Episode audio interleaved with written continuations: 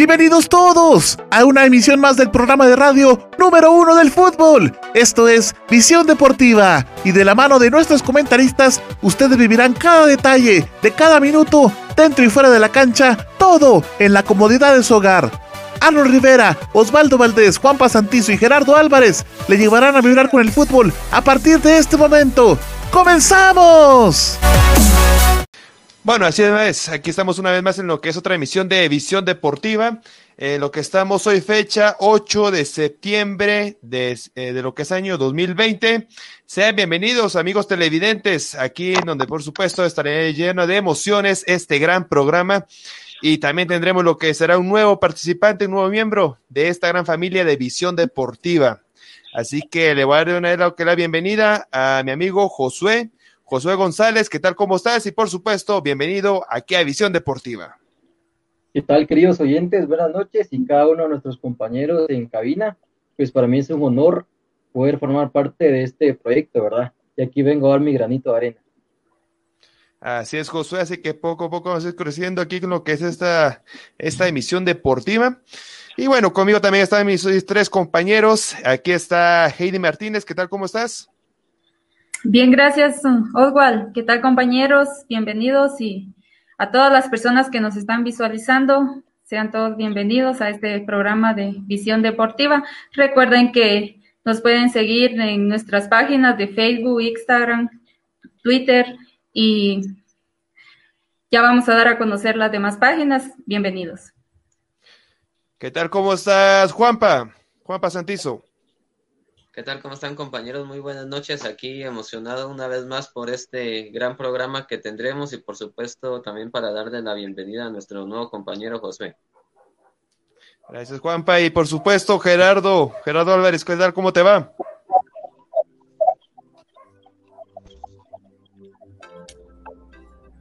¿Cómo están compañeros? Un gustazo enorme saludarlos en esta emisión en la que vamos a tener emisión deportiva. Es un gustazo saludarlos a todos y cada uno de ustedes. Bienvenido Josué. Así que tenemos como siempre una hora para hablar, pero ahora una hora más en la semana. Así de que buenas noches y comenzamos. Así es, y por supuesto tenemos a nuestro gran amigo Arnold Rivera, que nos comentará por qué tenemos aplazado lo que es este programa para el día de hoy, martes. ¿Qué tal? ¿Cómo estás, Arnold? Compañeros, muy buenas noches. Eh, creo que ahora sí estamos por ahí con el audio. Así es, Arnold. Muchas gracias. Bueno, pues es un gusto para mí entonces saludarles a todos nuestros amigos televidentes y por supuesto a ustedes compañeros acá en los estudios de Visión Deportiva. Pues estamos muy contentos este martes eh, 8 de septiembre. Como bien lo decía nuestro amigo Osvaldo, tuvimos que aplazar el programa porque como les comentábamos en nuestras transmisiones del fin de semana, pues todavía nos estamos adaptando a la plataforma, pero pues al final de cuentas cualquier día es muy bueno para hablar de fútbol, así es que estamos muy contentos y pues nada, Osvaldo, iniciamos entonces. Así que empezamos con otra emisión de Edición Deportiva. Estos son nuestros titulares. Visión Deportiva.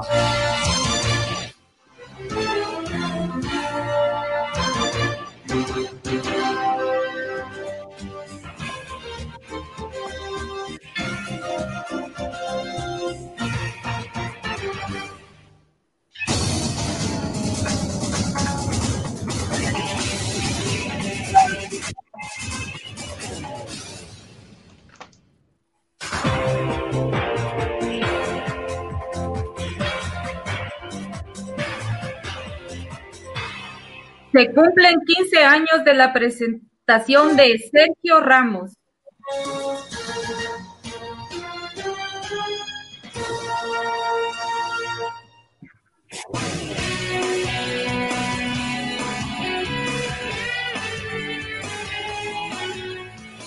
El estadio Mario Camposeco cumple 70 años.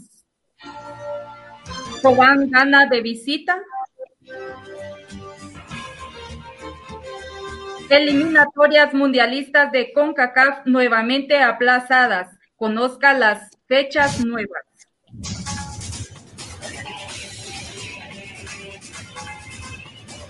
Le contaremos sobre la opinión de Amarini Villadoro sobre el aplazamiento de las eliminatorias mundialistas.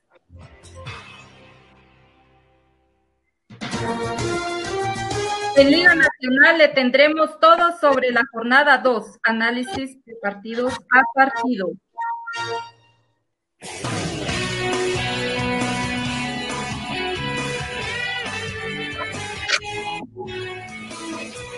Comenzamos entonces.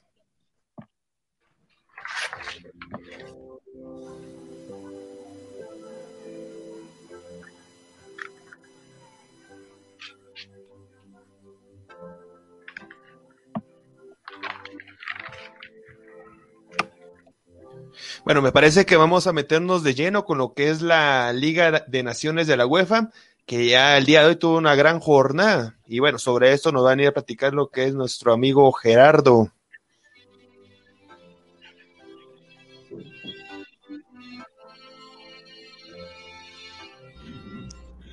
Por supuesto, y es que eh, sabemos de que la Liga de Naciones de UEFA pues está en proceso y déjenme contarles para poner esto un poquito sobre qué de Naciones de la UEFA, pues no habíamos tenido la oportunidad de platicar acerca de ella, pero la Liga de Naciones de la UEFA eh, es la segunda edición en esta ocasión, la competición tendrá, eh, pues tiene lugar en estos meses de septiembre y noviembre de este 2020 y pues en el año, eh, en el próximo año, en el 2021 serán los playoffs de, dependiendo de cómo se den pues los resultados de, de los que están jugando en estos en estos días que, que, están pasando. Déjenme comentarles, bueno, eh, hubieron unos cambios de formato después de analizar el torneo, se produjo eh, un proceso de consulta en los que participaron los 55 federaciones nacionales de, que conforman la UEFA. Eh, siempre mantenían un total de cuatro ligas. Las selecciones europeas este, se dividieron en cuatro ligas de acuerdo al ranking eh, de selecciones nacionales de la UEFA. Eh, estas ligas están divididas en A, B y C y por supuesto D están conformadas por 16 selecciones y eh, bueno, entonces hay, dependiendo de las, déjenme, tengo el, dato por acá dependiendo de la liga en la que esté ubicado uno de los equipos, pues tenemos, por ejemplo, en la Liga A, en el grupo 1, tenemos a Italia, Países Bajos, Polonia, Bosnia y Herzegovina. En la Liga A también del grupo, eh, pero esto en el grupo 2 tenemos a Bélgica, Inglaterra, Dinamarca Islandia. En el grupo Liga tenemos a Portugal, Francia, Suecia y Croacia. En el 4 del grupo A eh, tenemos a España, Ucrania, Alemania, Suiza. Y así conforme eh, van rankeados los equipos de la UEFA, es que se conforma cada una de estas ligas, es, terminando por supuesto hasta la Liga D, que solo tiene dos grupos. Entonces los partidos que se están disputando, pues es conforme a cada uno, a cada uno de estos grupos, eh, están distribuidos dentro de los eh, dentro de los grupos, valga la redundancia. Entonces, por ejemplo, eh, sabíamos de que eh, la semana pasada empezaron, iniciaron los partidos y, por ejemplo, partidos importantes que se disputaron y tuvieron resultados interesantes, el de Alemania-España el, jueves eh, 3 de septiembre, que, con un resultado final de 1 a 1. Eso fue en eh, la jornada número uno de esta Liga de Naciones de la UEFA que consta de seis jornadas, valga, hace, es necesario hacer la aclaración. Este, en la jornada 2 eh, eh, tuvimos resultados también interesantes, por ejemplo en el partido del Suiza contra Alemania, que también empató Alemania de nuevo 1 a 1 con uno a 1 contra su rival. Tenemos este eh, pues interesante victoria pro de Gales contra Bulgaria 1 a 0. Este, tuvimos el partido de España contra Ucrania el domingo 6, donde ganó España por 4 a 0.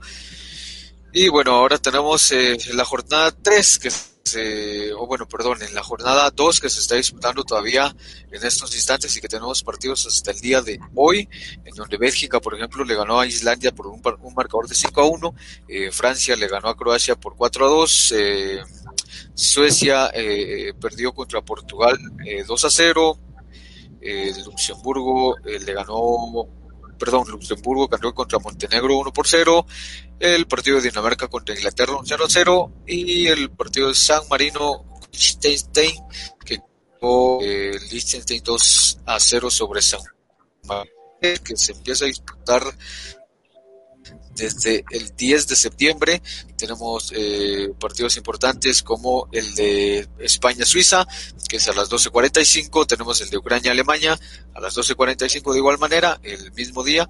Eh, para el 11 de septiembre tenemos el partido de Croacia-Suecia a las 10 de la mañana igualmente, un partido interesantísimo ese 11 de septiembre también, igual a la misma hora el partido de Inglaterra contra Bélgica, dos potencias. Bélgica que es un equipo que tiene muchas estrellas, y por supuesto lo un equipo que eh, en los eh, de los rankings de la sobre la UEFA también. Eh, tenemos partidos interesantes también para esta fecha, por ejemplo, tenemos el partido de Ucrania-Alemania, también lo tenemos para el 10 de septiembre a las 12.45, el de Croacia contra Suecia, este es el 11 a las 10 de la mañana. Eh, y bueno, esa sería la información por el momento de eh, la Liga de Naciones de la UEFA que me parece bastante interesante. Ya tenemos resultados, como decíamos, bastante interesantes. Por ejemplo, en el partido de España ya veíamos que anotaba un jugador bastante joven, Ansu Fati, el jugador del Barcelona de 17 años, que se convierte en el jugador más joven en anotar para eh, para las selecciones europeas, así de que resultados bastante interesantes y por supuesto le vamos a estar dando seguimiento a esta Liga de Naciones de la UEFA que eh, por supuesto tiene partidos y encuentros bastante interesantes. Arnold, Oswald, eh, Heidi, por ahí sus comentarios.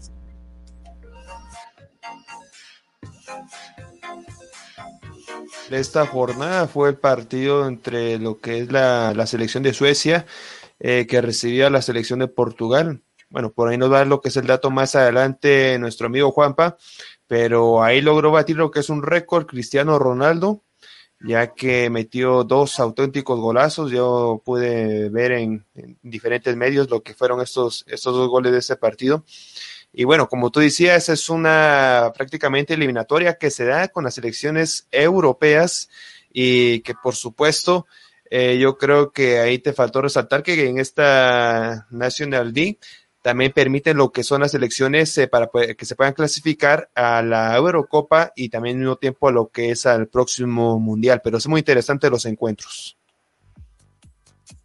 Sí, que de alguna manera se siguen viendo, eh, por en este caso, como bien lo mencionaba Osval, el rendimiento que pueda tener cada uno de los jugadores con sus selecciones, porque al final de cuentas el trabajo que se hace en selección, pues no siempre es el mismo que se, que se ve en el equipo donde generalmente militan los jugadores, ¿no? En este caso, eh, en el caso de Cristiano Ronaldo, pues con Portugal ha sido definitivamente diferente el rendimiento que ha mostrado y pues obviamente sigue rompiendo récords. Más adelante, pues nuestro amigo Juanpa nos va a traer uno de esos récords que se acaba de romper, pero bueno, al final de cuentas es un... Eh, la UEFA toma estas eliminatorias mundialistas y lo convierte en un torneo, al final de cuentas, para ser un poco más competitivo. O sea, si de por sí el, mismo hecho de, de llegar al Mundial de Fútbol, de que es obviamente el máximo evento de fútbol, eh, ya de por sí ganarse un trofeo es un extra y creo que de alguna manera podría eh, pues inyectar un poco más de emoción a todas estas eliminatorias, ¿no, José?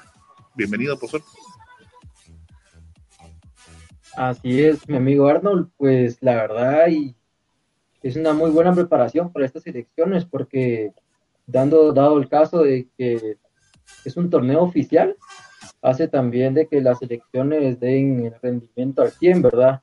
Y también recordando de que en esta competición no existe el VAR.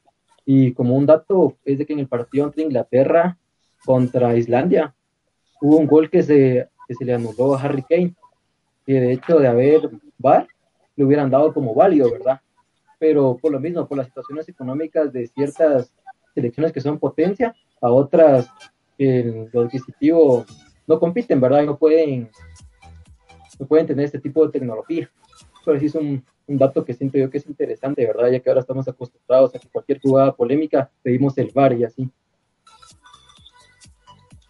Sí, que de alguna manera siempre lo hemos mencionado acá en el programa y por supuesto en las transmisiones. Eh, tiene sus pros y sus contras. En este caso ya vemos una contra, ¿no? Que era lo que nos, nos comentaba, pero bueno, es parte de lo que pasa eh, en las ligas en las que todavía no se implementa por supuesto que Guatemala tampoco lo ha implementado y pues, ahí estamos iguales entonces en este caso, hay similitudes, hay similitudes. bueno, amigos, nos quedamos entonces con la Liga MX, ¿no? Así es, pues este fin de semana pasado se dio lo que fue la jornada 8 de la Liga MX con unos partidos bastante interesantes. Y esta jornada empezaba con la victoria 3 por 1 del América Mazatlán FC. Por cierto, uno de, de las anotaciones del América fue un autogol del Mazatlán, que de hecho dicho autogol se hizo bastante viral en redes sociales por la forma en que se suscitó el mismo. Y también otro dato importante es de que en este partido el jugador Chucho López eh, tuvo una actuación bastante buena, entrando de revulsivo al minuto 65 y dejando unas buenas sensaciones sobre el campo. Luego, el jueves, inició con el partido entre los Gallos del Querétaro contra Toluca, teniendo una victoria bastante contundente de cuatro goles por uno. Seguimos con el partido del Pachuca contra Atlético San Luis, que el Pachuca lo ganó tres goles por uno con una noche eh, bastante inspirada de parte del extremo izquierdo Víctor Dávila, que se anotó un triplete. Seguimos con el día viernes, que se suscitaron tres partidos, comenzando con el partido entre Necaxa y León, eh, dando un resultado de dos goles por cero a favor de León. Ambos goles fueron de penal y ambos los anotó el jugador ecuatoriano Ángel Mena. Cabe destacar que debido a esta derrota, de parte del Necaxa y otros resultados adversos que se habían venido anteriormente. El director el técnico, que en este caso era Poncho Sosa, fue destituido del cargo. Actualmente ya tienen un nuevo DT, que es el profe Cruz, que ha tenido bastante experiencia, ¿verdad? En la Liga MX, siendo director técnico de equipos de renombre, tales como el Monterrey o el Atlas. Y por lo mismo se tienen unas expectativas bastante altas, perdón, de lo que pueda hacer con este equipo.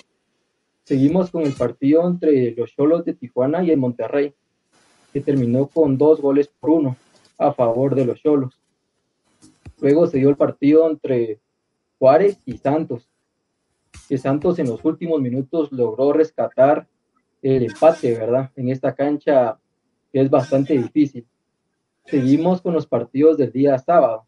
Inició con una victoria de cuatro goles por uno de los Pumas de la UNAM al Puebla. Cabe destacar el Puebla tenía alrededor de seis a siete bajas, algunas por lesión y otras por positivo a coronavirus, como es el caso del goleador del Puebla, que es el jugador méxico-peruano Santiago Ormeño. Y por lo mismo, los Pumas aprovecharon, ¿verdad?, la, debilidad en el, en, el armado, ¿verdad?, que prácticamente el Puebla lo que identificaba era su poderío defensivo, que permitía muy pocos goles, pero nos hemos dado cuenta que por lo mismo que es un plantel bastante corto, si le quitan a los, y a los titulares ya queda un equipo bastante débil. Seguimos con el resultado que fue la sorpresa de la jornada, que fue la victoria del colista, un gol por cero, al superlíder hasta ese momento que era el Cruz Azul. Luego las Chivas del Guadalajara le ganaron a domicilio tres goles por uno a los Tigres de la Universidad Autónoma de Nuevo León. Cabe destacar que en el minuto 35 le expulsaron al mediocentro defensivo Rafael Carioca a los Tigres. Y pues bueno, fueron los, los resultados, ¿verdad? De la, de la jornada número 8. Y actualmente el superlíder es el León con 17 puntos. Le siguen los Pumas con 16. Luego en tercer lugar Cruz Azul con 16 en cuarto lugar el América con 16, en quinto el Pachuca con 14, en sexto el Monterrey con 13, en séptimo el Toluca, que está jugando actualmente, que va perdiendo con 12 puntos, en octavo las Chivas del Guadalajara con 11 puntos, en noveno el Querétaro con 10, en décimo el Puebla, en el lugar número 11 los Tigres con 10 y en el lugar número 12 los Juárez con los Bravos de Juárez con 10 puntos también. Luego en lugar número 13 vienen los Cholos de, Tijuana con 10 puntos. En el puesto número 14 los Santos con 9 puntos. En el 15 el Atlas que empató el día de hoy 0 por 0 y con 9 puntos. En lugar número 16 el San Luis con 8. y en lugar número 17 el Necaxa con 8 puntos también, y el colista que es el Mazatlán FC con 6 puntos. Un dato importante que se ha estado hablando bastante en este fin de semana sobre la liga es de que se tiene previsto que para la fecha 13 eh, ya por fin pueda ingresar nuevamente a afición, pero eso sí, nada más con el 30% de la capacidad y también se le estaría dando prioridad a los abonados. No sé qué piensan amigos de esta jornada tan emocionante de la Liga MX.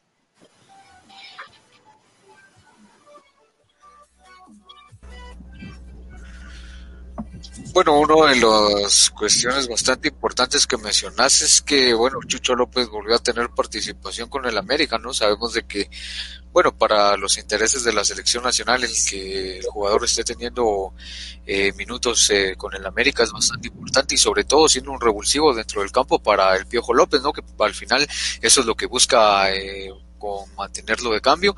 Y bueno, interesante también de que ya se esté pensando en la Liga MX el regreso de la afición a sabiendas de que se recuerdan eh, o se recordarán Arnold Osval Juanpa de que al principio del torneo de la, de la Liga MX habían casos eh, o mencionábamos la noticia de los casos eh, que se estaban dando positivos de, de COVID-19 dentro de los planteles del club, lo cual incluso ponía en riesgo el seguimiento de del torneo, pero bueno, de plano, eh, o bueno, más bien la evolución ha sido eh, positiva eh, de, la enfermedad, digamos así, o de, de, esta pandemia, por lo cual ya se toma en serio el regreso de la afición, pues que también es algo importante para los equipos, por supuesto, sabemos de que la afición no solo es el aliento, sino lo económico que le aporta también a los equipos. ¿no?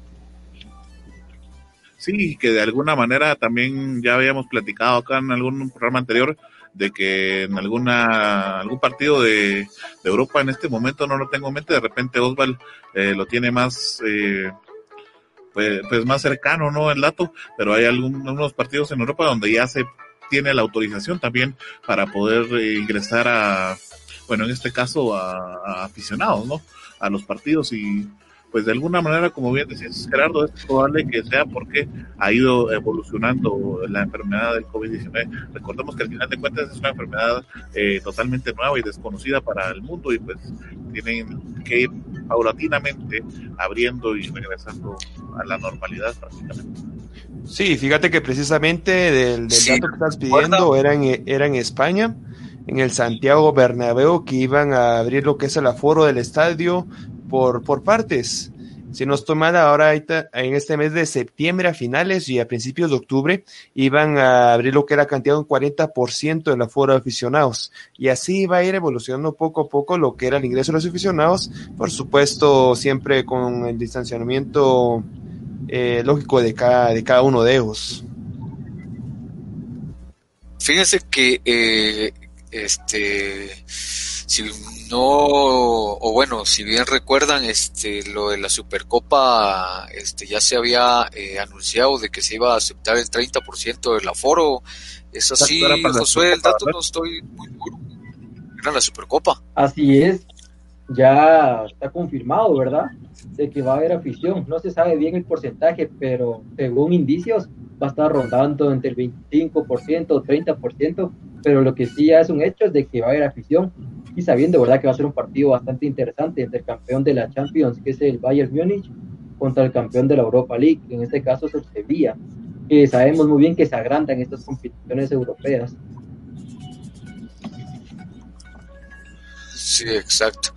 Sí, eso, eh, no recuerdo el, el, estadio en el que es la final de la Supercopa. No sé si me podrían tener por ahí el dato o me podrían comentar el dato, compañeros.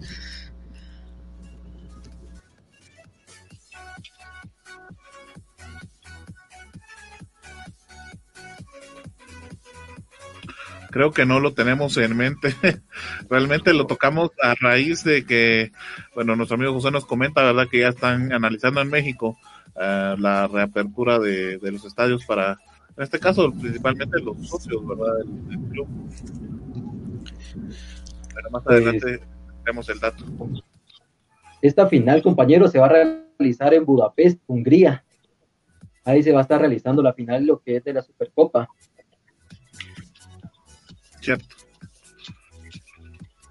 Así es, compañeros. De nada. Gracias, Josué. Nos toca platicar un poquito de la selección nacional. Vamos entonces con la presentación.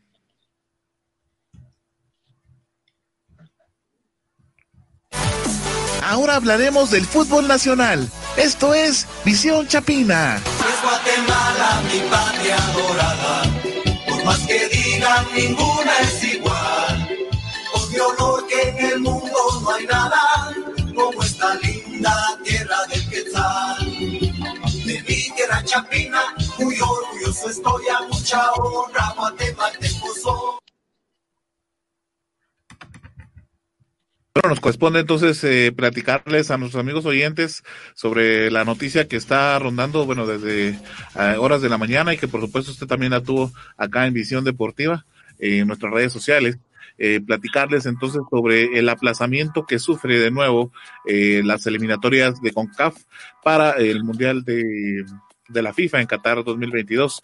Recordemos que ya en algún momento se había eh, pues movido o aplazado todas las la, la, ronda que se iba a jugar en octubre. Esta se había aplazado para inicios de enero. Sin embargo, el día de hoy, a través de la cadena eh, Soccer, me parece, a través de la cadena Soccer, eh, se da eh, una entrevista con uno de los mandatarios de la FIFA y se le hace la pregunta sobre qué va a pasar con las eliminatorias de CONCACAF, porque a pesar de que ya se había dado eh, de alguna manera eh, pues este aplazamiento seguía todavía en duda qué iba a pasar con los de noviembre, incluso con los de enero y febrero. Y bueno, ya ahorita él desmintió totalmente y dijo que no va a ser posible jugar estas eliminatorias en lo que resta de noviembre, enero, incluso en febrero, que es probable que se vaya a replantear y a recalendarizar esto hasta el mes de marzo de, del próximo año.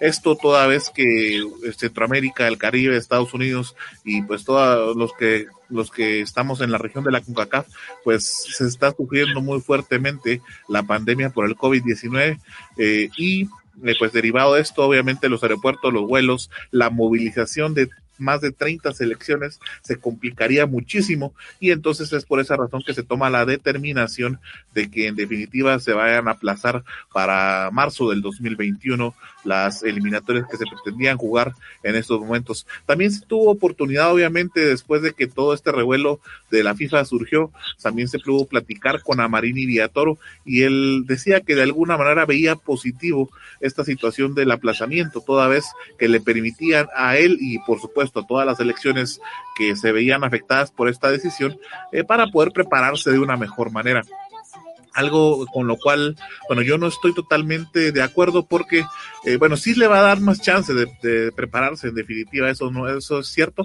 pero también todo va a tener que correr un poco más, incluyendo las ligas, eh, se van a ver afectadas de el rendimiento de los jugadores, yo no sé cómo vaya a estar de por sí, Liga Nacional de Guatemala trató de, de cajonar todo, de, de, compres, de comprimir eh, de alguna manera los, los torneos, apertura y clausura con el objetivo de poder jugarlos, ¿no? Antes de que se dieran todas estas eliminatorias y que no hubiera choque con las fechas. Y, en ese momento, Amarini Viatro también ingresa a, a, la reunión que se sostenía con los dirigentes de la liga y les pide que por favor respeten las fechas FIFA porque es, es importante, ¿no? De alguna manera eh, que él pueda trabajar con los seleccionados y que incluso les pide que las fechas FIFA pues no los tomen en cuenta en fechas anteriores a sus fechas FIFA ¿verdad? Para que los seleccionados también lleguen en un buen estado anímico para las, para los partidos, en este caso, que van a ser solo de preparación ahora, ¿no?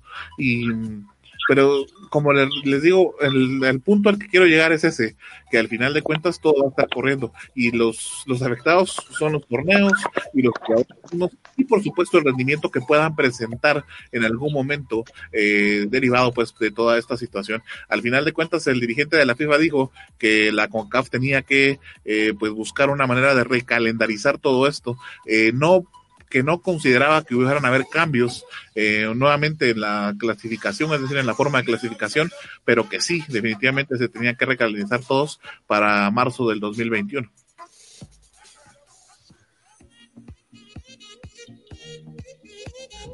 Así que un problema que complicado el panorama.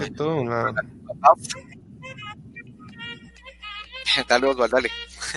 Dale, Gerardo.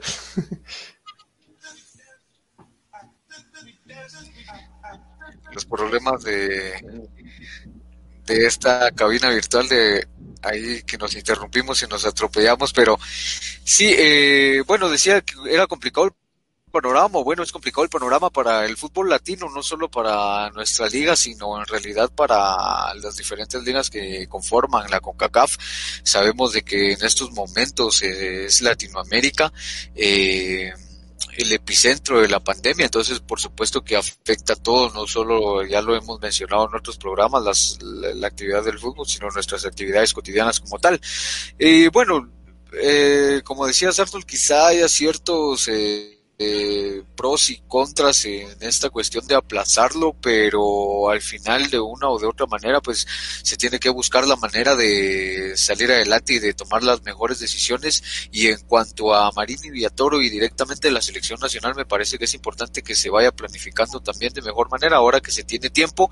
Y por supuesto eh, incluso digamos eh, existe en determinado momento algún tiempo en el que la, la Liga Nacional pare.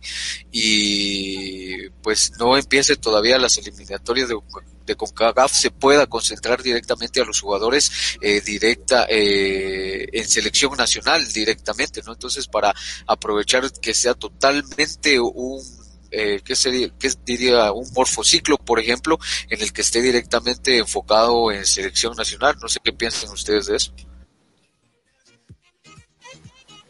Y como te decía, al final de cuentas tiene, por supuesto, tiene cosas positivas y a la larga, eh, tomando en consideración eh, cómo ha afectado la pandemia en todos estos países, yo sí lo veo muy positivo y de hecho, como te decía, como veas bien vos decías en tu comentario, se tienen que tomar este tipo de decisiones. El problema es, como te digo, que al final de cuentas eh, vamos a ver cómo llega el rendimiento de los jugadores, porque pues ya te digo, todo se va a comprimir definitivamente y va a ser todo muy, muy pegadito, digámosle así.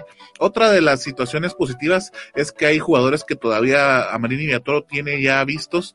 Eh, por ejemplo, también tuvimos esa nota en, nuestras redes sociales en Misión Deportiva en el que platicábamos de que hay un jugador todavía que juega en Las Vegas, en la segunda división de Estados Unidos, que Amarini Viatoro ya quiere convocar y que está empezando los trámites de sus papeles. Entonces, con este aplazamiento se le da chance a este jugador para que pueda arreglar toda la papelería y por supuesto para que la FedeFoot y Selección Nacional puedan hacer esa convocatoria de cierta manera.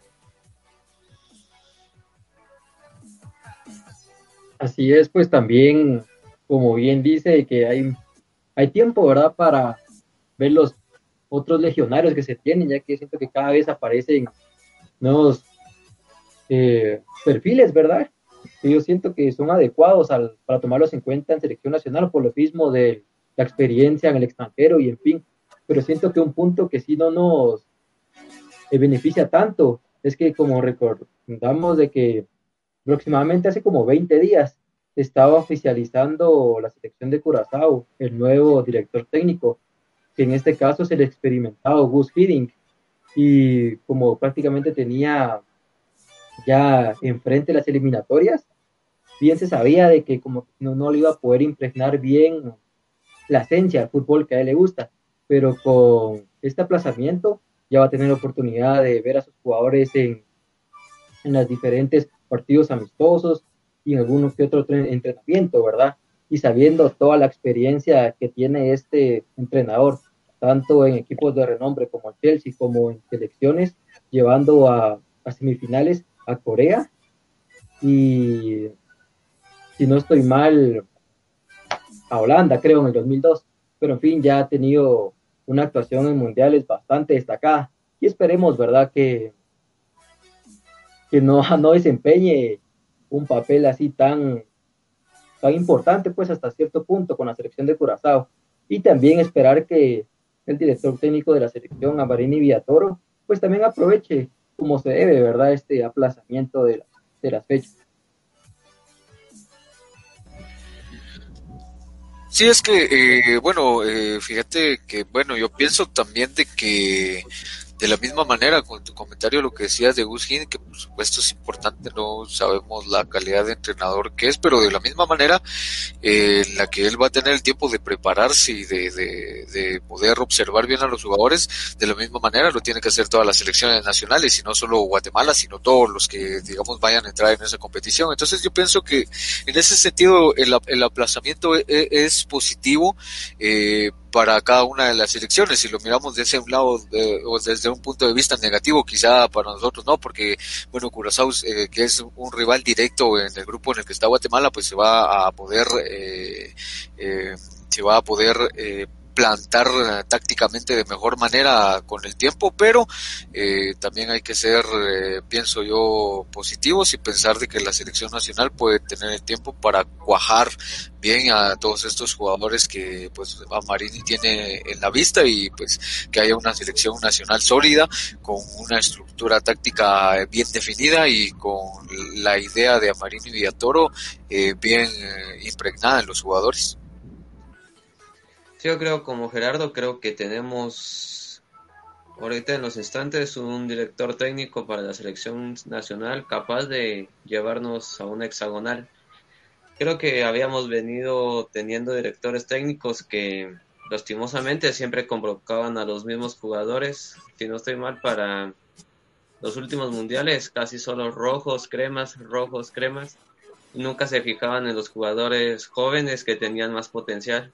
En cambio, ahorita que acaba de entrar a Marini Beatoro, si no estoy mal, un año, dos años, no estoy bien, empieza a convocar jugadores que se están mostrando mucho nivel.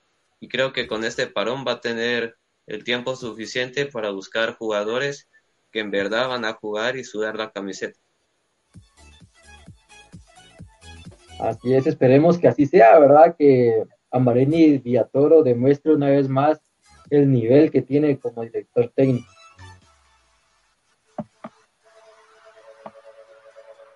Así que ya con estos datos que hablaron aquí los compañeros, me parece que nos vamos al siguiente segmento, Arnold.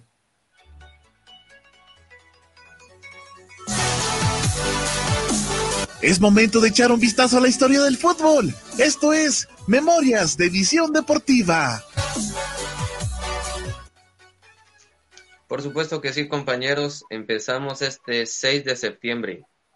Ese día Arjen Robben regresó al fútbol después de 977 días y ese mismo día anotó un gol.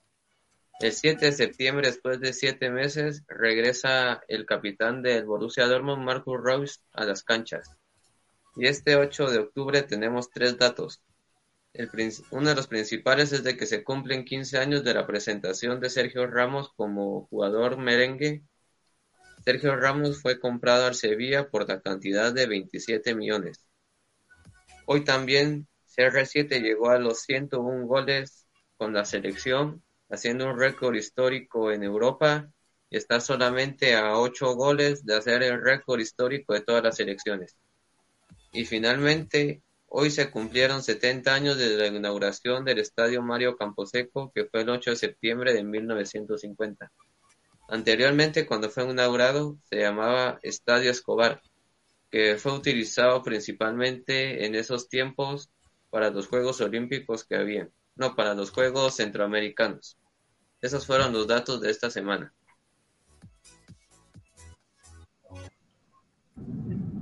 Gracias Juanpa por tus datos.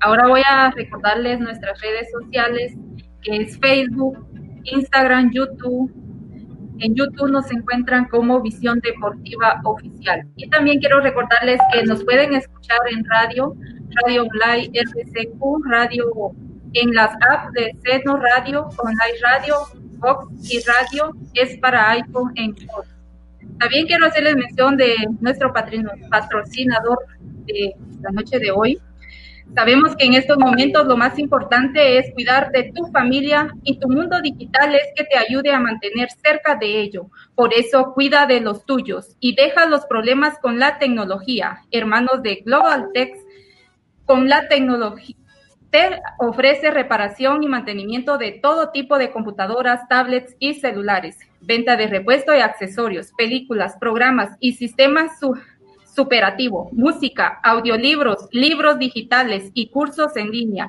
venta de cuenta de Netflix, Amazon Prime, Spotify Premium y también de, contamos con asesoría técnica y diplomados para que sigas en formación y la realización spot publicitario en audios y video y todo lo relacionado de diseño gráfico y publicidad. Búscanos en Facebook como www.facebook.com Global o llámanos y escríbenos en WhatsApp 44 44 98 10 Global Tech Soluciones Tecnológicas Digitales a tu alcance. Continuamos.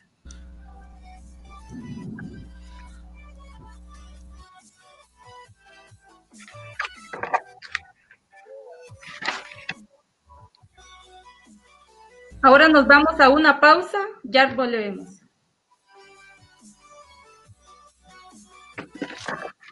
Esto es Visión Deportiva, el mejor lugar para enterarte del fútbol nacional e internacional. Quédate con nosotros, ya volvemos.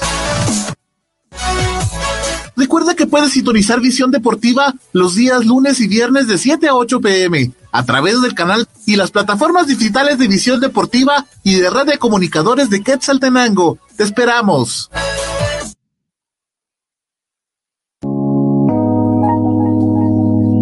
Sabemos que en estos momentos lo más importante es cuidar de tu familia y tu mundo digital es el que te ayuda a mantenerte cerca de ellos.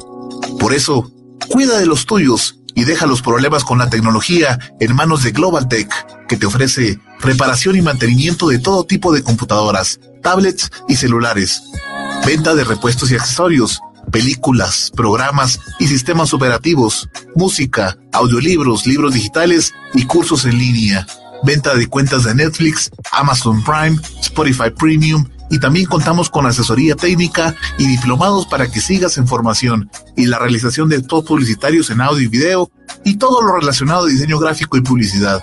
Búscanos en Facebook como www.facebook.com diagonal Global Tech Shella o llámanos o escríbenos en WhatsApp al 4444 9810. Global Tech, soluciones tecnológicas digitales a tu alcance. Vivimos ahora en un mundo diferente, lleno de casas, edificios, carros, gente por todos lados, diversidad de pensamientos y matices. Esto es La Jungla, un programa para escuchar entrevistas, pláticas, anécdotas con diferentes personalidades de cualquier parte del mundo. Quédate en La Jungla, producido desde Quetzaltenango, Guatemala, por el periodista Everson Gramajo. Escucha La Jungla disponible en tu plataforma podcast de streaming favorita. Noticias locales, nacionales e internacionales, entrevistas, economía, familia, farándula, deportes y todo el acontecer nacional e internacional. Todo esto de la mano de comunicadores periodistas de amplia experiencia y recorrido, unidos para llevarle la verdad de los hechos en tiempo real. Red, de comunicadores de Quetzaltenango. Red de comunicadores de Quetzaltenango. Red de comunicadores de Quetzaltenango. Síguenos en Facebook y comienza a estar enterado de todo. Gracias por continuar en nuestra sintonía. Esto es Visión Deportiva, el hogar del fútbol nacional e internacional. Llegó la hora de hablar del fútbol local. Esto es Visión Chiva.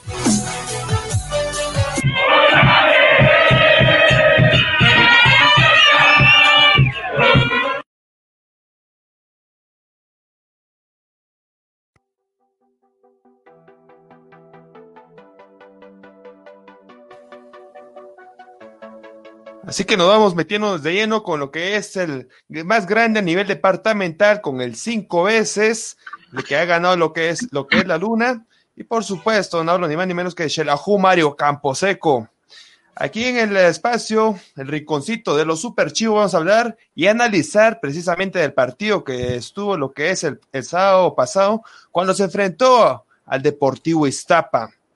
Empezamos con lo que es el análisis de la alineación que, tuvo lo que fue Walter Claverí para esta nueva jornada, en la cual, por supuesto, vamos a platicar y a dialogar sobre esta alineación que tuvo Walter Claverí. En la portería tuvo David Monsalve, Eh, dos defensas, tuvo José Castañeda y Oscar Castellanos. Bueno, aquí la, la, novedad fue que ya entró de lleno lo que fue el señor eh, José Castañeda, como te, ya sabían que tenía lo que era un partido percibido, tenía que cumplir con este partido cuando estaba jugando con lo que era el Deportivo Malacateco. Jugó junto a Oscar Castellanos el juvenil. En la parte izquierda, Edwin Fuentes nuevamente entró. En la parte derecha entró Joshua Ubico. Un poquito adelante de ellos fue Chino Arias. Y más adelante Juan Yash, que otra vez entró en una posición no habitual para él. El toro Mario Castellanos también está en una, una forma no habitual también para el, toro Castellanos. En la parte derecha ya entró Cristian Alvisuris, que hizo su debut para este, para este encuentro. En la parte izquierda nuevamente Alexis Mata. Y por supuesto, en la parte delantera, lo que fue Israel Silva Matos de Souza, el goleador, el killer, y por supuesto la leyenda de lo que es el, el cuadro lanudo. Así que, de mi punto de vista, Joshua Wico no tendría que estar en esta parte derecha, tendría que estar aquí donde está lo que es Juan Yash. Y Juan Yash, por supuesto, tendría que regresar a lo que es la parte derecha porque él es defensa. Eh, se vio durante el partido, más que todo en el inicio, que no, no es su posición habitual para lo que es Juanito Yash. Y como vuelvo, vuelvo, a repetir, si queremos ver lo que es productivo para lo que es Juanito Yash, debe ir como la parte eh, lateral derecho, precisamente, y dejar esta posición en la parte de acá arriba, lo que sería Joshua Ubico. Pero bueno, vamos a analizar lo que es lo bueno, lo malo y lo interesante de este encuentro, que por supuesto estos datos lo tiene nuestra amiga Heidi. Cuéntanos, ¿cómo viste esto, estos tres segmentos? Así es, Oswan. Lo bueno sería la ganancia de Shelahu con el gol número 151 de Israel Silva, anotado en el Mario Camposeco, que sabemos que para todos fue una gran alegría que Israel metiera el gol. Yo creo que todos lo festejamos junta, junto con él, ¿verdad? Lo malo, la desconcentración de la defensiva Chiva, que esperamos que para el próximo partido mejore la, la concentración de la defensiva. Lo interesante, buen rendimiento de Joshua Ubico, los minutos bien aprovechados de Widwin Tebalán, que se notó en el partido los que aprovecharon bien los, los minutos y, y se notó la, la, buena jugada de, de los jugadores de Shelahu, juveniles dando la talla. Eso sería los lo bueno, lo malo y lo interesante, Oswald. Así que lo, lo, más que pudimos sacar de ese partido, lo, lo, más productivo, como bien hablaba, lo que era Joshua Ubico, que jugó una media cancha, que dio un partido totalmente espectacular. Es cierto, a Webin Tebalán le dieron lo que fueron pocos minutos, pero le bastó bastante para marcar lo que es la diferencia. En estos podía hablar los 30 minutos que participó Webin en Tebalán. Y junto a él lo que es Ubico, solamente Juanito Ayas, aparte de que dio una asistencia, es cierto, en la, la cual, bueno, participó más que todo en lo que fue el gol de Israel Silva, pero en la posición que estaba él no, no era lo habitual. Y bueno, hablamos de lo malo de lo que era la parte defensiva del cuadro Lanudo, que nuevamente se vio que no había un líder, no había alguien que, que pudiera lo que era autoridad en, la parte defensiva de Shelahu Mario Camposeco. Y por lo mismo les costó en el primer tiempo, porque llegó siempre Iztapa, siempre sobre la portería de David Monsalve, eh, proponiendo cualquier tipo de peligro, pero por supuesto, en ocasiones donde está la defensiva, en ocasiones clara, en ocasiones, por supuesto, pudo contener esto, sino solamente al final fue eh, Carlos Camiane Félix quien anotó el único, el único gol, perdón, de Deportivo Iztapa. Eh, lo hizo a minuto 62, pero antes de esto Israel Silva al minuto 49 había, anotado el primer encuentro, una gran jugada donde solamente llegó a, a colocar lo que fue el pie para anotar su gol 151, como hablaba eh, nuestra amiga Heidi. Ya luego de esto vino lo que fue Camiani Félix al minuto 62 para colocar lo que fue el empate momentáneo. Y finalmente al minuto 64 en un tiro libre, bueno, aquí tenemos el tiro libre de Camiani Félix, que desafortunadamente David Salve no, no, no se posicionó de la mejor manera y bueno, lamentablemente en la parte derecha se incrustó este balón en el fondo de la red.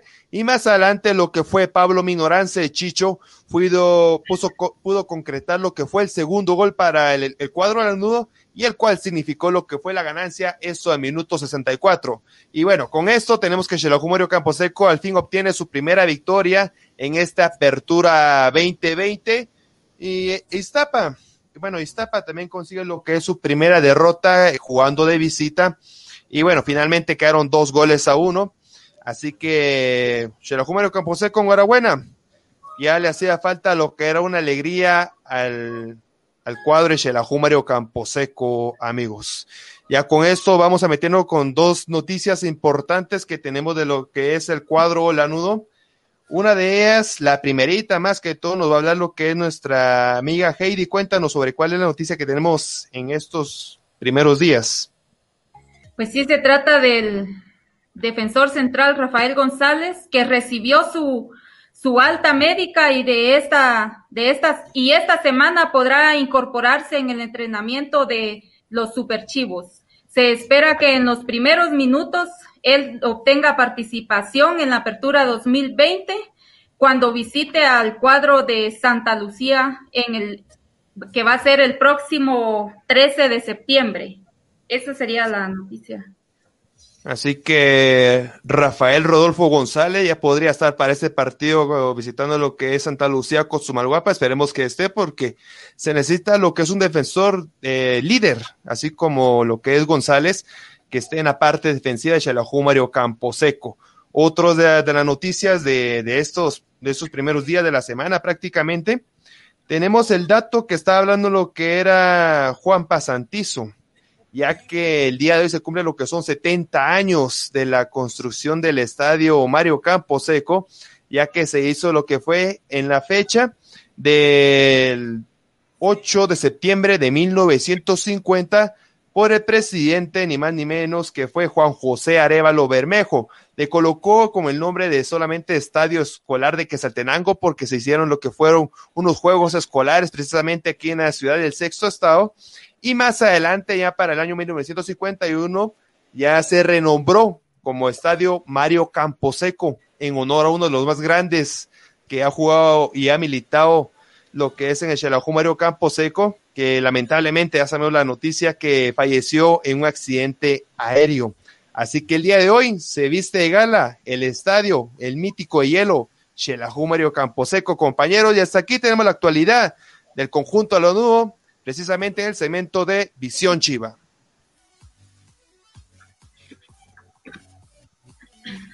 Bien, vamos a seguir con los anuncios y tenemos de Global Tech. Pueden seguirlo en, en su página de Facebook como Global Tech Shella. También quiero recordarles nuestras redes sociales que es Instagram, Facebook, YouTube y también pueden escucharnos en nuestras plataformas de radio. Continuamos. Ahora hablaremos del fútbol nacional. Esto es Visión Chapina. Es Guatemala, mi patria dorada. Por más que digan, ninguna es igual. Con mi honor que en el mundo no hay nada como esta linda tierra del Quetzal. De mi tierra Chapina, muy orgulloso estoy a mucha honra, guatemalteco soy.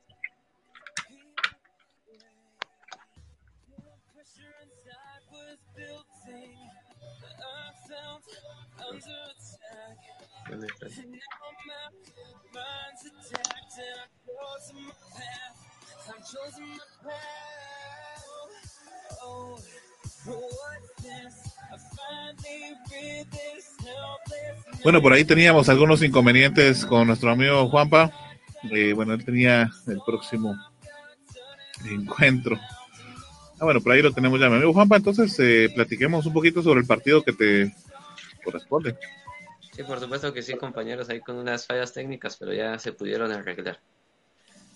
El partido que a mí me toca es el que fue en Achuapa, entre el equipo de Achuapa versus equipo de Cobán Imperial. en donde por supuesto el equipo de Cobán Imperial ganó de visita 2 a 1. El, primer los dos goles de parte del equipo de Cobán Imperial fueron de parte de Casal en el minuto 15 y en el minuto 17 respectivamente. Y de parte del equipo de Achuapa descontó el jugador Pereira al, al minuto 33. Con esta victoria, Cobán Imperial se posiciona en primer lugar de la tabla, gener de la tabla del grupo B y en la tabla general posiciona la, segundo, la segunda casilla. ¿Cómo vieron este partido, compañeros?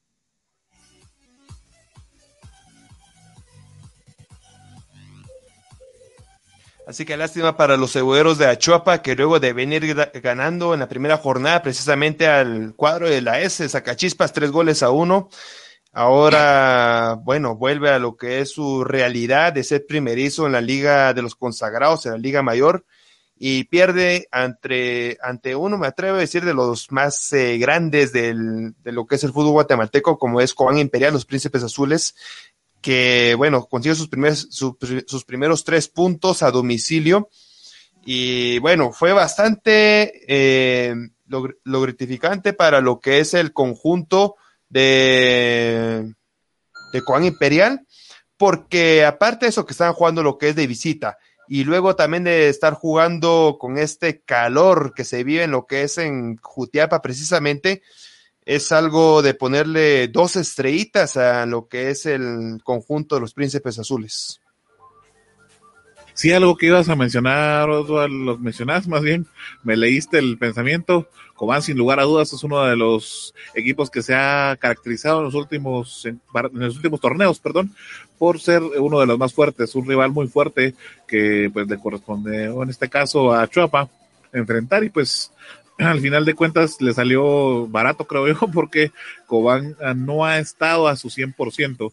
Creo que de haber estado en un 100% como se le había visto anteriormente en torneos pasados, eh, pues creo que hubiera sido un poquito más amplia la ganancia. Cobán Imperial, recordemos que ha estado en pues los primeros puestos de la tabla y por supuesto ha llegado a las rondas finales, ¿verdad? Le ha puesto trabajo, por ejemplo, a equipos como Guastatoya, eh, bueno, en últimas en los últimos torneos ya no se ha visto tanto a Municipal y a Comunicaciones, pero incluso a ellos les ha puesto eh, bastante trabajo y pues es obviamente eh, más que merecido, creo yo, el resultado de esta jornada.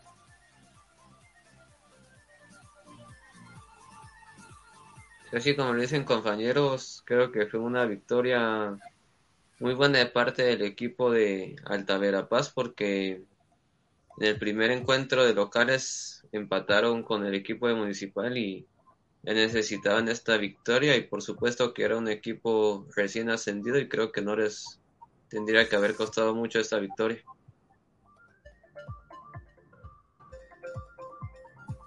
Así es, Juanpa.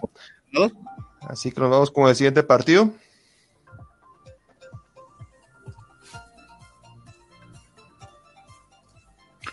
Nos corresponde hablar de Municipal Guastatoya, ¿verdad?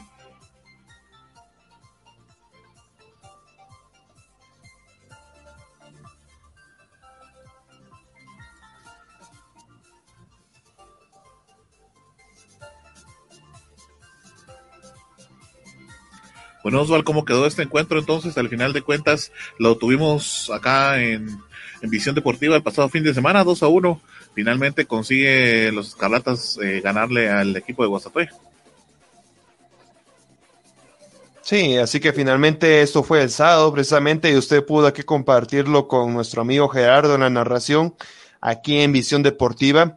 Un encuentro donde ah, estaba ganando lo que era el equipo de pecho amarillo por medio de Luis Landín. Eh, Gerardo, ¿ya estás por ahí? Sí, las disculpas del caso aquí, eh, como es un poco habitual en estos días, con la tecnología, pero eh, sí, un partido bastante interesante. Antes de eso quería eh, realizar mi comentario acerca del partido de Cobán versus Achuapa, pero pues tenía algunos problemitas. decía que era importante lo que estaba haciendo Cobán, eh, bueno, Casal en Cobán y Achuapa, eh, como decía Sosval, eh, darnos cuenta de la realidad de lo que es la Liga Nacional, que ya es un nivel más grande. El primer partido fue contra Zacachispas, digamos, eh, un rival eh, por decirlo de alguna manera y no despectivo, eh, pero a su nivel pero bueno, ya Cobán es un equipo con mucha experiencia en Liga Nacional y por supuesto con un plantel bastante fuerte. Ahora, bueno, con el partido eh, de Municipal versus Guastatoya, un partido eh, de los estelares de la jornada, ¿no? Importante. Eh, Municipal, ya sabemos, un equipo de trayectoria, de tradición en el fútbol guatemalteco. Eh, Guastatoya que se ha venido ganando y haciendo renombre también en el fútbol nacional. Y bueno, este partido se, se posicionaba como uno de los más interesantes de la jornada número 2 de la Liga guatemalteca y es que sabíamos de que eh, iba a ser un partido bastante cerrado, un partido, un partido con eh, o con muchas oportunidades o con pocas oportunidades para los dos equipos. Al final el resultado se lo termina llevando Municipal viniendo desde atrás porque eh, empieza ganando todavía con un gol de Luis Landín, que es el que precisamente tenemos en pantallas en esos momentos, un cabezazo de Luis Landín, que es un jugador eh, bastante interesante, muy potente, un jugador eh, con mucho eh, poderío físico y que tiene muy buen posicionamiento a la hora de, cabecear dentro del área. Entonces, eh, Guastatoya se ponía a ganar, eh, me parecía bastante interesante lo que hacía Guastatoya por el lado de, por ejemplo, Marvin Ceballos, un jugador que en todo momento se mostraba que tenía mucha movilidad por la banda en la que estaba Marvin Ceballos, eh, lo de Luis Martínez también de resaltarlo, de Jucup se me hizo bastante interesante jugadores más interesantes eh, que tiene la Liga Nacional en el medio campo. Se me hace un jugador eh, que controla muy bien eh, eh el medio campo. Y eh, interesante lo de Guastatoya hasta el segundo tiempo, ¿no? De donde ya Sebastián viene, viene y recompone un poco el plantel, da algunas de, pues eh, hace algunos cambios tácticos, eh, mete a Martínez para tener un poquito más de salida por esa banda para Municipal. Y bueno, eh, ya lo decíamos, importante lo de Gambetta, ya lo sabemos, es un jugador importante para el equipo, el equipo Escarlata. Y, y al final eh, de una jugada, de, un, eh, de una falta que se marca, donde Rudy Barrientos es el que eh, llega a ser el marcador, pues viene y bueno, ese es el segundo gol, perdón. Eh, pero la primera jugada interesante, el gol de Roca, si se recuerdan decíamos en la transmisión que era un golazo porque es de, de taconazo, como se suele decir, eh, de la forma en la que logra anotar, la verdad, un gol muy bonito, muy vistoso. Sabemos que Roca es importante también dentro de la formación roja y al final con un gol de cabeza, este sí, eh, por un eh, centro de después de una marcación de falta por parte del árbitro, en donde ahora sí es Rudy Barrientos el que cobraba, viene Héctor eh, Moreira, el exjugador de Xelajú Mario Camposeco, y de cabezazo pues logra poner a Municipal arriba y darle la vuelta al marcador, que pues termina siendo el resultado final, un partido bastante interesante, bastante movido, eh, con muchas opciones de parte de los dos equipos, me pareció un partido en realidad eh, con muy eh, buen ritmo de juego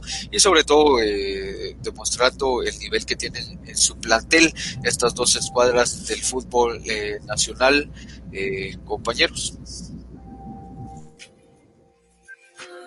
Como ya lo decías, Gerardo, de los estelares de la jornada, al final de cuentas Municipal consigue una bonita ganancia y por supuesto no lo hace ante cualquiera, lo platicábamos durante la transmisión y es que al final de cuentas Guastatoya es uno de los otro de los equipos que ha mostrado un gran rendimiento a lo largo de los de los pasados torneos. Y sin lugar a dudas pues eh, le ha complicado la vida también a, recordemos a Xelajú Mario Camposeco acá en su casa que incluso este equipo se fue aplaudido por la afición de Xelajú por el buen rendimiento que había mostrado. Y bueno pues en este caso al final de cuentas cae eh, con un municipal. Por ahí se dice que uno de los dos goles pues estaban fuera de juego. Creo que es el que mencionabas Gerardo en el que se produce el taconazo como bien lo decís.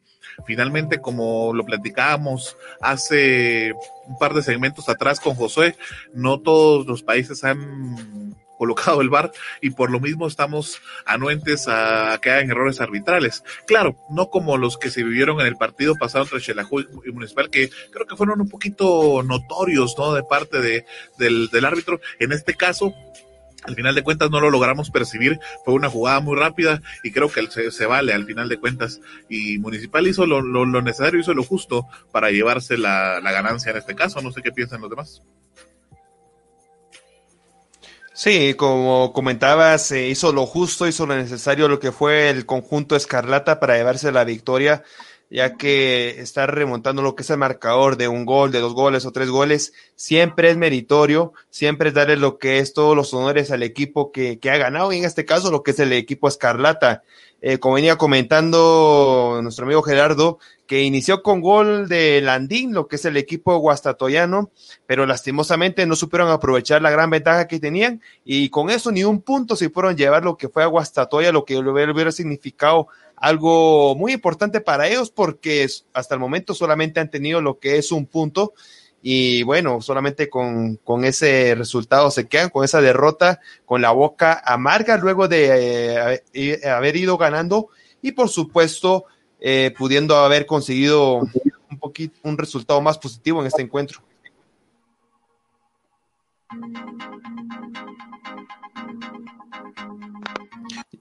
Ya con esto nos metemos al siguiente partido, Arnold.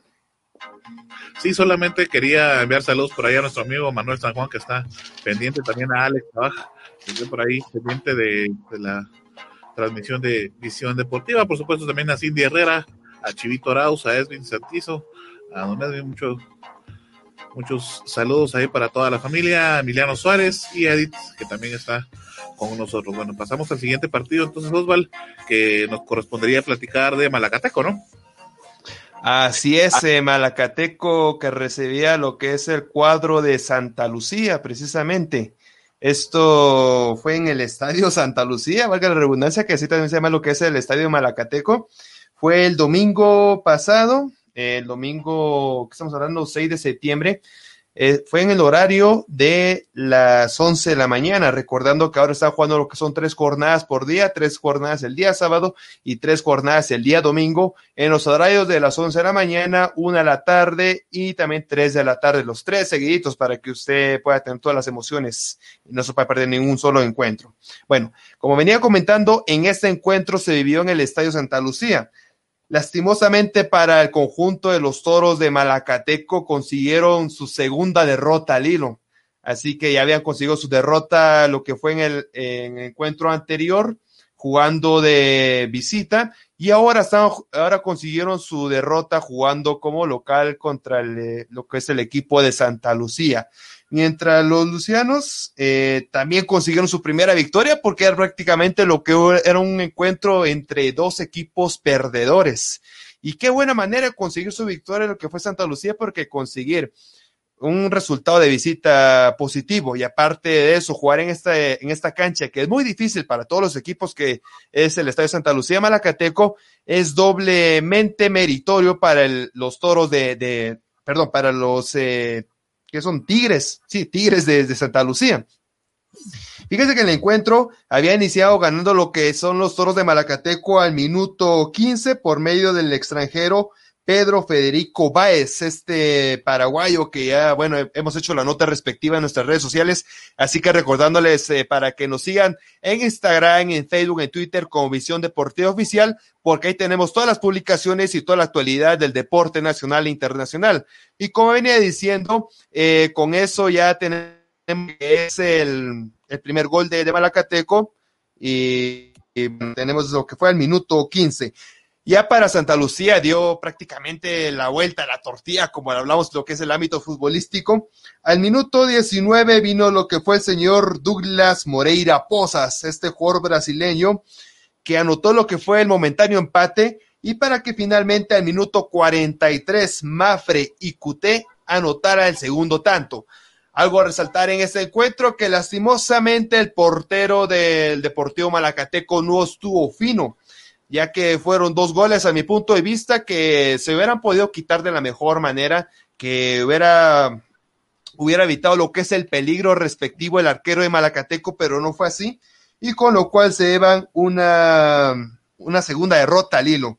Aparte de eso, déjenme contarles que hubieron tres amarillas en el encuentro, minuto 59 para Orlando Osorio, minuto 55 para Wilson, el Tucán Godoy, ese gran lateral izquierdo que estuvo una vez o dos veces el conjunto Super Chivo. Y también de amarilla para el arquero Santa Lucía, que es José Carlos García. Así que se les hará muy conocido este nombre porque era el portero titular anterior del cuadro Super Chivo. Así que finalmente, Deportivo Malacateco pierde local 1 a 2 contra el equipo de Santa Lucía de Cotzumalguapa, compañeros.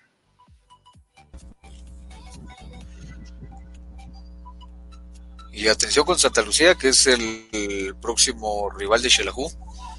Interesante. Sí, así que atención con este rival que, y más que todo, que va a jugar en, en su casa, va a jugar de local contra el equipo Super Chivo.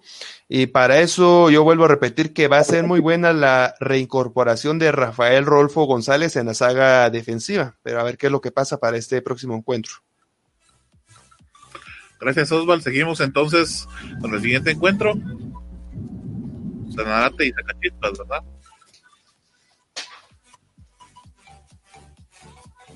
Así es, este partido se realizó en el estadio municipal de, de Sanarate. Recordemos que Sanarate viene de un empate, venía de un empate uno por uno contra Guastatoya de visita, que a mi parecer es un resultado bastante importante, ¿verdad? Sabiendo de del buen equipo que es Guastatoya. Bueno, pues este partido iniciaba con un Sanarate bastante ofensivo, ¿verdad? Tratando de imponer su localía, pero también se encontró con un equipo de Sacachispas que estaba bastante ordenado defensivamente. Y por lo mismo, el primer tiempo casi que solo llegadas de, de Sanarate.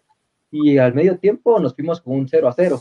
Luego ya en el segundo tiempo ya cambiaron las cosas porque Zacachispas sorprendió con ya yendo más al ataque, buscando gol, como que se la creyó, ¿verdad? Como decimos futbolísticamente, y se dio cuenta que sí, que empezó a encontrar espacios y esto, y, poco a poco, ¿verdad? Fue agarrando confianza, y en fin, al minuto 70 finalmente logra el gol con un disparo aproximadamente entre los 20 y 25 metros bastante bien dirigido.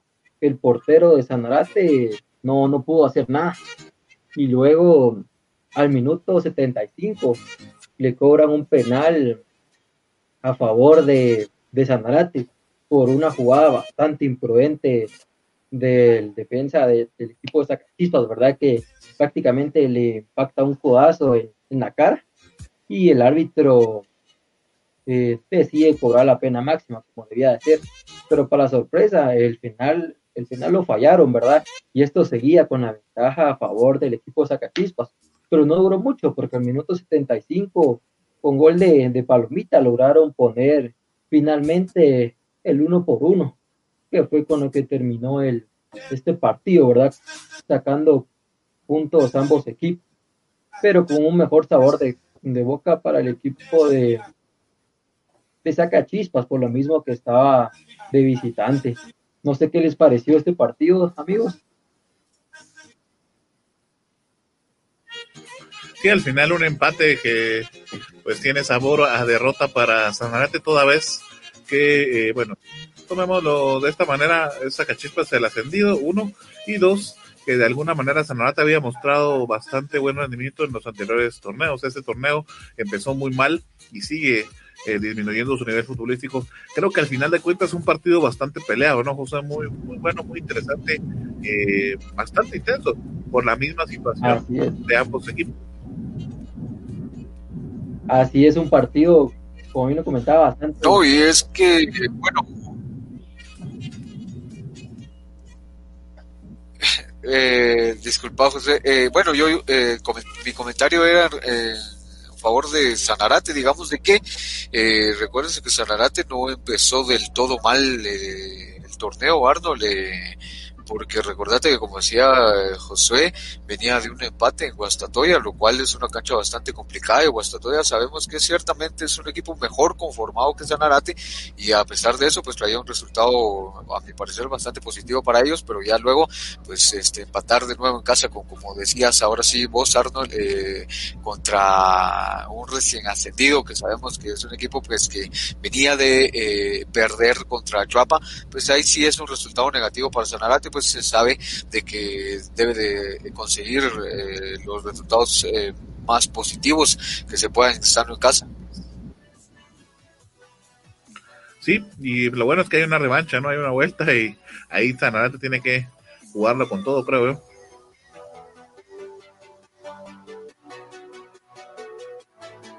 Bueno, creo que entonces avanzamos. Eh, ya nos toca el último encuentro entonces, que es con el que se cerró la, la jornada y fue el partido, eh, uno de los más estelares también de esta de esta jornada número 2, que fue el partido entre Antigua y Comunicaciones, dos de los grandes también eh, equipos que al final siempre han terminado conformando eh, pues las rondas finales de, de bueno, en este caso eh, la Liga Nacional. Tuvimos este partido eh, acá en Visión Deportiva, vimos las emociones, muchísimas gracias a todos los que estuvieron con nosotros, la verdad que nos la pasamos muy bien, ¿verdad Osvaldo? Sí, claro que sí, unas grandes emociones que vimos en este encuentro entre los panzas verdes contra los cremas que se dio en el Estadio Pensativo. Y bueno, tuvimos el agrado y el honor de pasarle todas las emociones a usted, amigo televidente, aquí en Visión Deportiva. Y por supuesto, el día viernes vas a ver también qué otro partido vamos a estar pasando para este próximo fin de semana, así que esté pendiente. Pero bueno, metiéndole lo que es el partido, un gran encuentro de unos dos grandes golazos prácticamente donde Carlitos Mejía de parte de los Cremas y bueno, de parte de la antigua fue Giovanni Hernández que anotaron estos dos grandes goles, compañeros. Sí, al final de cuentas eh, se convirtió para Antigua eh, en un balde de agua fría, lo platicábamos en el inicio del encuentro, porque apenas llevábamos eh, prácticamente tres minutos de partido cuando cae el primer gol de comunicaciones y esto de alguna manera desconcentra a Antigua que al final de cuentas en todo el partido eh, le costó mucho llegar al arco de, comunicaciones. En el caso de comunicaciones llegaba un poco más, pero siempre se encontraba pues con alguna dificultad, ya sea alguna dificultad técnica de parte de comunicaciones o algún defensa que inspirado venía y evitaba eh, la caída de su equipo, ¿no? Al final de cuentas terminan empatados a uno, un partido por momentos intenso, por momentos interesante, pero por momentos también bajaba el ritmo. Incluso nosotros platicábamos ya después con nuestro amigo Oswald ya fuera de, de, de la transmisión, ¿no? Que en algún momento eh, tuvimos ahí, la verdad de que tuvimos eh, el agrado de tener a muchas personas conectadas con nosotros. Y bueno, muchas de ellas nos estuvieron saludando y platicando con nosotros, interactuando más que nada durante la transmisión. Y bueno, en algún punto nosotros eh, nos distraímos un poco por la misma situación de que el partido bajó de nivel, ¿te recuerdas Oswald? Y en algún punto pues bueno, le digo, bueno, hora de continuar con el partido, ¿no? Porque al final de cuentas era para lo que estábamos acá y bueno, agradecimos por supuesto a todas las personas que estaban con nosotros, eh, pero a lo punto al que, al que iba, ¿no? Es que en algún punto se volvió así el partido, un poquito en el medio campo, eh, sin, sin ritmo y muchas faltas, eso sí, de parte del lado de Antigua Oswald. Sí, demasiadas faltas, demasiado lo que eran eh, parones del juego. Y por lo mismo, ¿verdad? Que las ambas escuadras, eh, como sabemos, eh, son dos grandes de aquí del fútbol guatemalteco, que necesitaban conseguir lo que era la victoria, sí o sí. Recordando también que eh, ambas escuadras habían conseguido la victoria en la primera jornada. Ya con esto habían conseguido lo que eran seis puntos. Pero bueno, al final, eh, como dije anteriormente, por dos golazos, un golazo de los cremas y un golazo de, de Antigua GFC, fue la repartición de puntos y bueno, tenemos lo que es el 1-1 y, y, ambas escuadras se quedan con los que son cuatro puntos, eh, cada uno por supuesto, con lo, que, eh, con lo cual vamos a ver la, la tabla general más, adelante. Creo y recuerdo, Osval, que platicábamos incluso en la antesala del partido que esperábamos que este partido fuera de muchos goles. No fueron muchos, pero los dos que hubieron fueron muy buenos goles y que al final de cuentas nos deleitaron y gritamos con todas las fuerzas del mundo. ¿Recuerdas, Osval? Sí, así que fue la euforia total de, de, estos dos grandes goles, como acaba de decir. Así que al final no hubieron muchos goles, pero estos dos goles pagaron todo lo que esperamos de este, de este gran encuentro y por supuesto no, no los defraudaron por nada.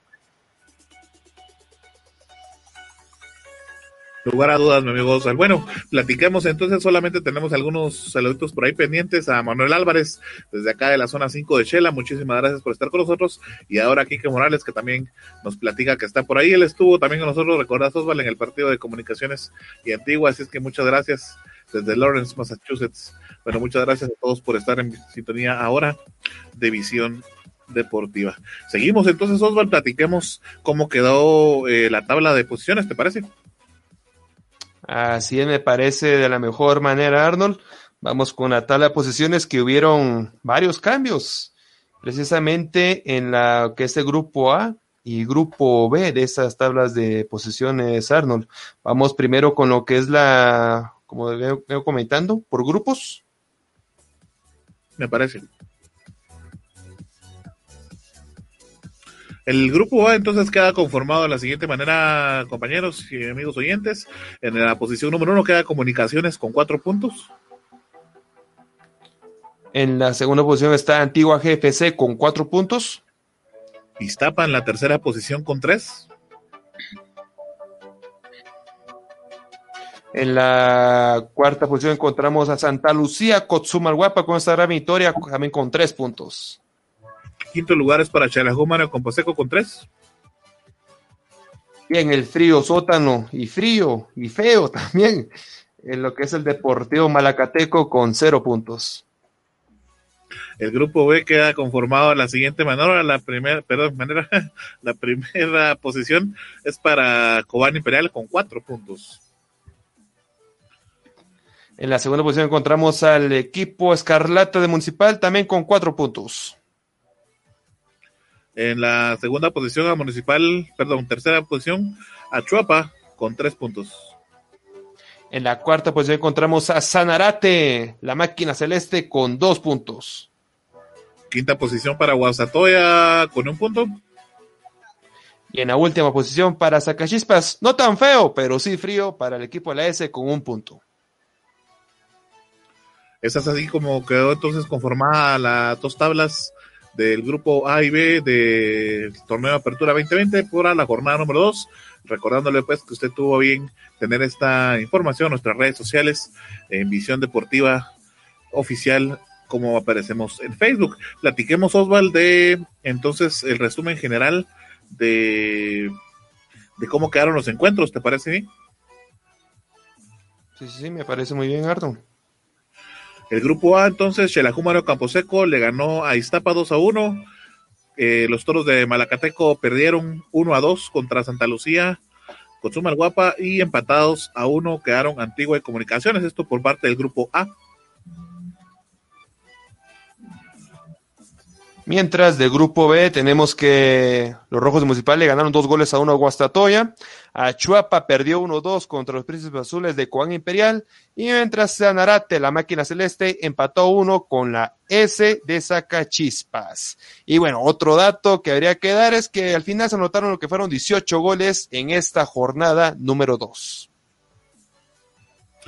recordándole que la jornada número 3 la vamos a analizar el día viernes, así es que si usted quiere saber qué partidos vamos a tener el próximo fin de semana, lo esperamos el próximo viernes acá a las 7 de la noche en Visión Deportiva, donde le vamos a tener todos estos datos y por supuesto vamos a analizar el análisis respectivo de cada uno de los encuentros que vamos a tener la próxima jornada, la jornada número 3. Bueno, mi amigo José, entonces llegó la hora.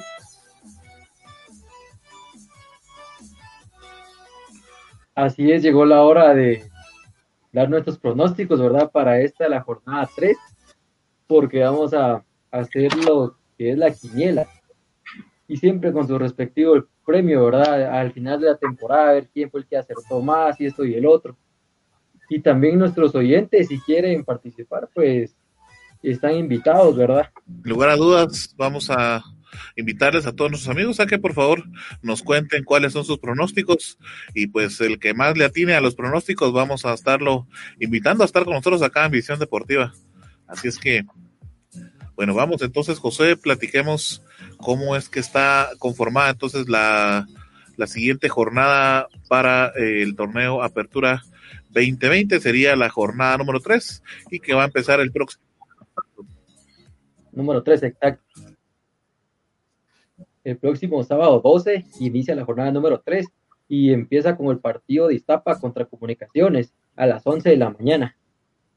Luego tenemos el partido que vamos diciendo de Cobán Imperial. contra.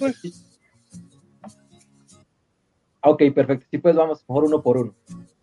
Para el Iztapa contra Comunicaciones, no sé qué piensan, quién gana o hay empate. Ustedes dicen. Empecemos con el que está aquí en la pantalla, Arnold Rivera. Bueno, yo ¿Gana pienso o que va a ganar. pierde? Gana comunicaciones, dice. Muy bien, entonces seguimos con Heidi Martínez. Gana comunicaciones. Dos También a un uno. chequecito, un chequecito para comunicaciones. Para mi amigo Juanpa, ¿quién de los dos gana? Iztapa. Oh, gana Estapa. Parece que hay una confrontación seria. Para ti, Josué. Pues yo le, le apuesto comunicaciones por la localía. Excelente. Y bueno, yo, yo doy por un empate.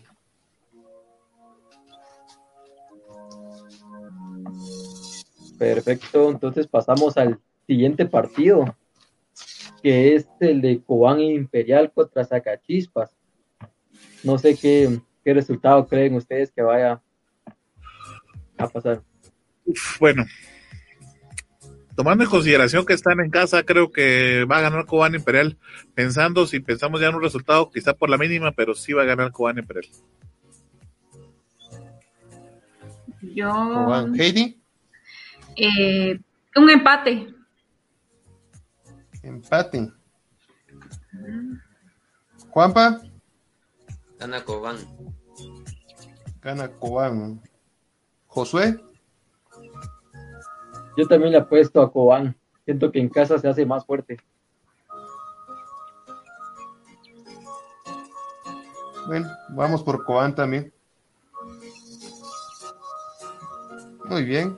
Así es, coincidimos. Encuentro pasamos al, al siguiente. Es el de Municipal contra Sanarate.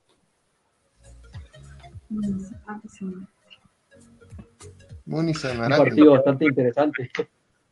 Excelente. Arnold, Yo, Municipal. Gana Municipal. municipal, muy bien. Heidi, También municipal. municipal. Juanpa, Municipal. Municipal. Josué, Pues yo también le apuesto que Municipal gana el partido. municipal. Y Osvaldo, ha ido que Sanarate. Muy bien. Ahí estamos con esa quiniel. Vamos con el siguiente partido, Josué. Seguimos con el partido del domingo a las 11 de la mañana, que es Malacateco contra Antigua. Muy buen partido. Caracas. Pienso que gana Antigua.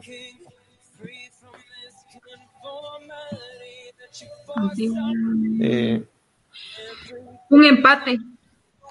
0 a 0. un empate. Muy bien, empate para Heidi. Juanpa, ¿Quién es local? Malacateco. Malacateco, el local. Maracateco, entonces. Josué, Localista, fan de todo. Ya no hay el calor ya. Yo siento que un empate. un empate. Ah, Sí, porque- que gana Antigua otra vez. Vamos a ver qué vas a hacer contra de Shela. Ahora le toca de visita a Shela. Perdón, Osval. Hay que analizarlo. El siguiente encuentro, ¿cuál sería, Josué? El siguiente es el de Santa Lucía Cotumalguapa contra el Xilajú Mario Camposeco. Ay, ya se puso, ya se puso feo esto. Ya se puso bueno. votación. Santa Lucía, guantes. Yo digo que va a empatar. Va a hacer un empate. Ah, más te vale, Arno. Heidi, Yo un 2 a 1. Gana Shela. eso. Esa es la Obviamente. actitud. Hay que ser positivos. Ah, claro. Aprende Arnold.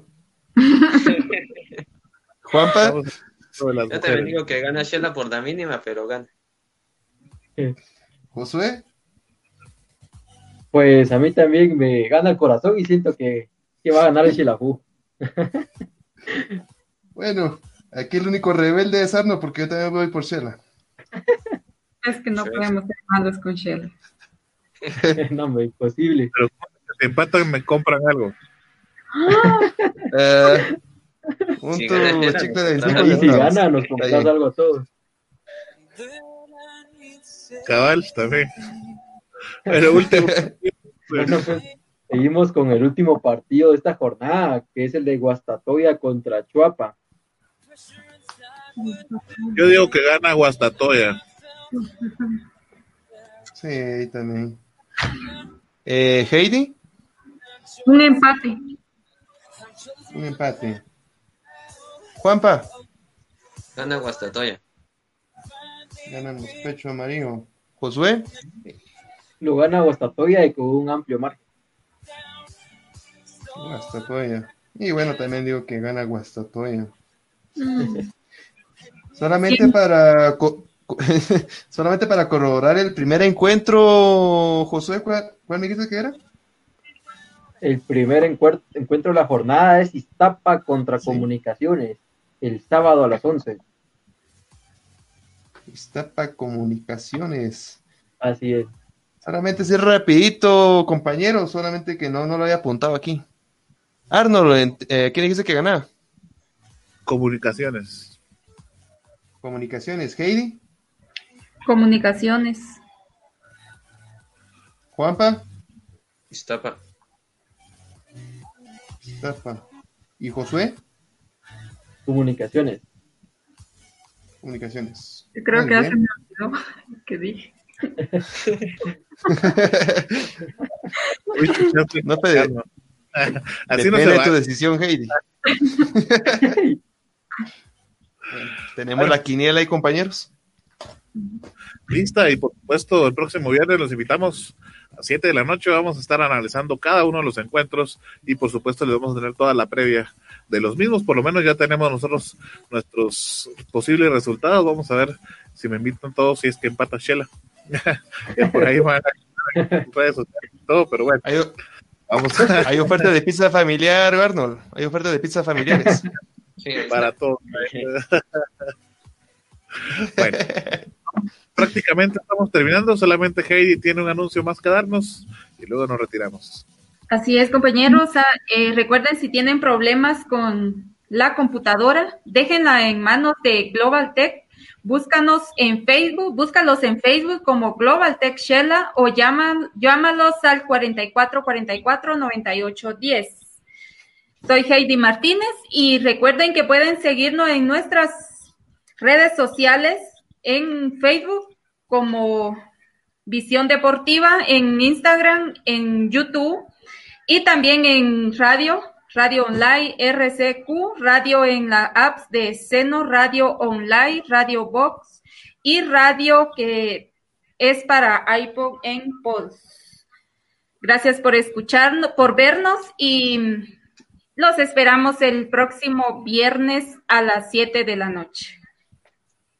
Hasta pronto. Gracias, Heidi. Osval, nos vamos. Así es, nos vamos y solamente agradecerle a usted, amigo televidente, por esta sintonía aquí de Visión Deportiva, donde se enteró de todo lo acontecer, lo más importante del nivel internacional, con lo que es la Liga de Naciones de nivel europeo, con la Liga MX, también se enteró de lo que fue la selección guatemalteca y con todo lo acontecer de la Liga Nacional del Fútbol Guatemalteco. Así que para mí fue un gusto estar con ustedes, aquí van de todas las emociones. Y bueno, espero que nos acompañen el próximo viernes de punto a las 7 de la noche. Y bueno, también con ustedes, eh, compañeros aquí en cabina, Arnold, Juanpa, eh, Heidi, Gerardo, bueno, que ya se fue, y también Josué, que bienvenido nuevamente y a esta gran familia de, de Visión Deportiva. Así que ya sabes, hay cualquier cosa deportiva, aquí estamos. Así que muchas gracias y será hasta la próxima. Gracias, Osval. Josué, muchas gracias y bienvenido de nuevo. Muchas gracias, compañeros. Pues también darle las gracias a cada uno de nuestros oyentes por estar un día más aquí en el programa. y también bastante feliz, ¿verdad? Con el programa que se ha hecho el día de hoy, porque siento que compartimos la información necesaria para que nuestros clientes estén informados como debe ser. Feliz noche a cada uno de ustedes. Gracias, José. Hasta la próxima. Juanpa, nos vamos. Por supuesto que sí, compañero Arnold. Para mí fue un gran gusto estar aquí compartiendo una hora y media casi de fútbol, de todo lo interesante. Pásenla bien, feliz noche. Recuerde escucharnos en todas nuestras plataformas y esté aquí con nosotros el viernes a las 7 de la noche. Gracias, Juanpa, amigos eh, televidentes. Muchísimas gracias por haber estado con nosotros. Recuerde que nos puede seguir en nuestras redes sociales para poder estar enterado de todo el fútbol nacional, internacional y, por supuesto, de Visión Chiva o el fútbol local. Un abrazo para ustedes. Gracias. Recuerde también, si se perdió alguna misión, escucharla en el podcast de Visión Deportiva. Y, por supuesto, como siempre, recordarle también estamos en radio online, eh, como RCQ Radio, en Seno App, en MyTuner, en Online Radio Box eh, en emisoras.gt y por supuesto en bots para iOS. Muchísimas gracias por haber estado con nosotros. Los esperamos el día viernes. No se lo vaya a perder. Tenemos un gran programa. Hasta la próxima.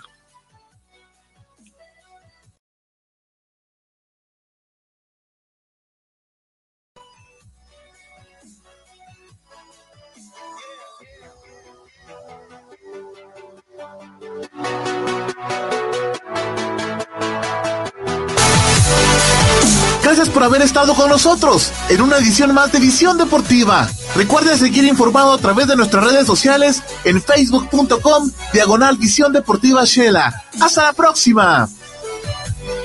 Visión Deportiva es parte de Red de Comunicadores de Quetzaltenango, producido por Global Production de Global Group Guatemala.